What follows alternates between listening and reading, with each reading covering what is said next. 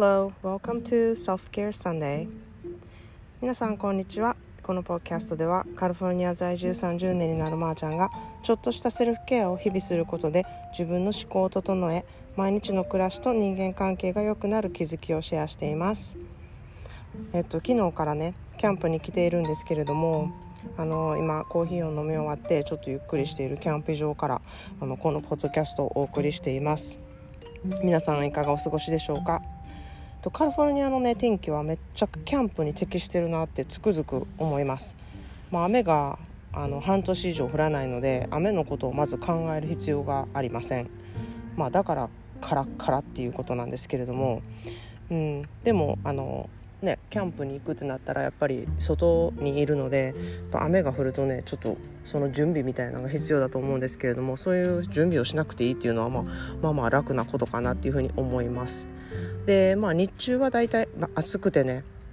まあ、ビーチに行ったりとかあの、うん、半袖でその辺過ごしたりとかできるんですけれども夜になると結構ぐっと気温が下がるんですねで、まあ、だからキャンプファイヤーとかするのもちょうどよくってあの日中はタンクトップとかで過ごせるんですけれども夜になるとどんどんあのトレーナーを着てみたいな感じの気候になってくるんですね。でなのでキャンプファイヤーの居心地もよくってなんか夜はちょっとあったかいスープとかっていうそういうなんかお料理とかもあの美味しいです。美味しく感じますしなんかこう夜になっても熱帯夜で暑いっていうことがないのもまあちょっと、うん、ある意味居心地のいいキャンプができるかなっていう感じですね。でまあよくあるあるなんですけれどもめちゃめちゃ気温が下がりすぎて寒くて眠れないってことがあるんですね。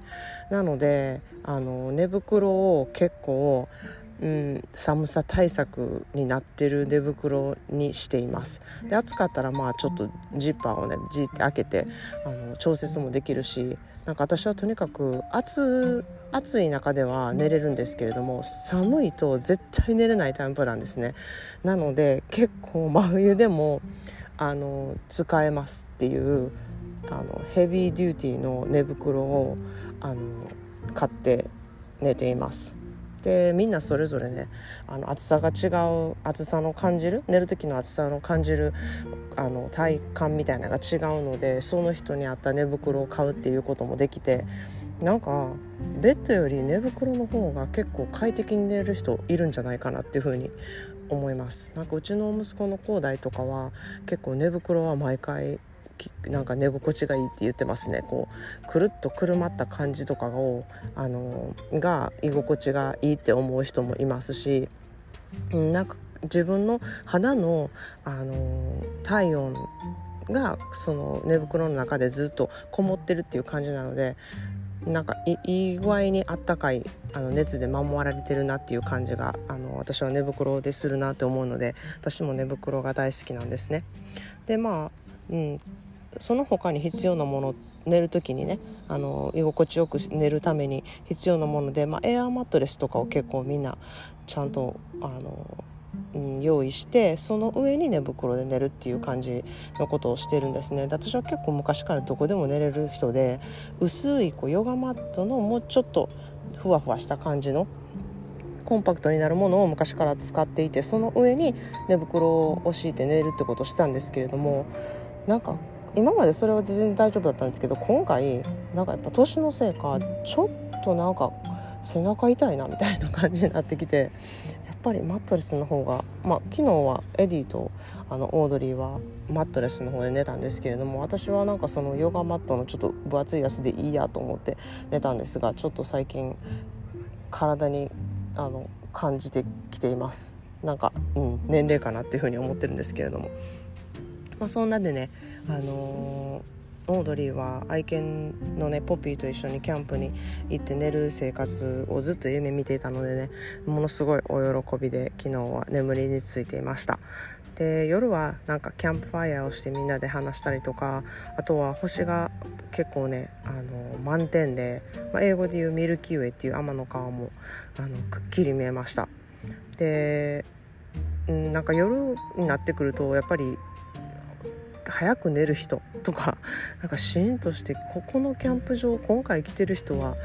めちゃくちゃ寝るの早いなみたいな感じの時もあれば結構遅くまでなんか騒いでたりとかゲームをしていたりとか飲んだりとかしてる人もいたりとかあのしてそのキャンプ場や来てる人によってねあの夜の感じっていうのがまた違ってくるんですね。そういうのもなんかすごくキャンプの、うん、いいとこだなって思ったりもします。であと日中ねあの散歩をしててもなんかキャンプって生活感丸出しじゃないですか。全部外に出てるし外であのお料理するしでなんかこう、うん、テーブルの上だったりとか何を持ってきてるかとか何を飾ってるかとかどういうふうにあのセッティングをしてるかっていうのが全部見えるのでなんかそういうところもすごく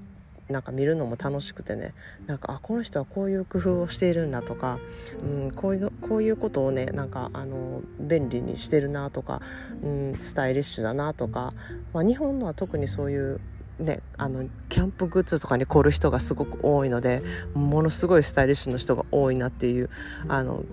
思いがあるんですけれども、まあ、アメリカは結構あのラフな感じですねやっぱり。なんか外で過ごせればいいみたいな感じで。結構気を使わずみんなラフに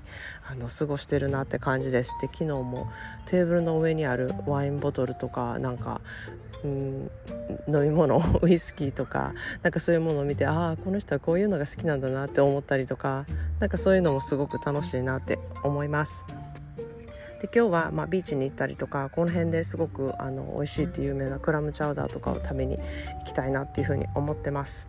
はい。では今日の一言 English です。これはねあの私が本当に昔から大好きな言葉でもしかしたら過去のポッドキャストで言ってるかもしれないんですけれどもあの Stars can't shine without darkness. Stars can't shine without darkness という言葉です。これは星はや暗闇なしでは輝けないっていう言葉なんですけれどもまさにいろんな解釈ができると思うんですけれども私はこの今回紹介しようと思った意味は、うん、他の人と違うから輝けるっていうそういうところをちょっとあの強みにしてあのそういうところね他の人と違うところを強みにしたもの勝ちみたいな感じで、うん、過ごせたらすごいね他人と違うところをまた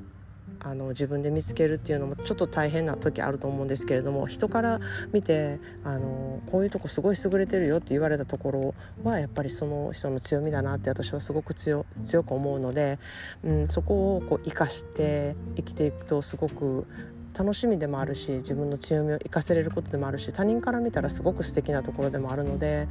うん、なんかそういうところをあのセルフケアサンデーでもねあの紹介していきたいなというふうに思っています。それでは今日もいろいろいてよしをモットーに新しい一日をお過ごしください。Thanks for listening and have a great day.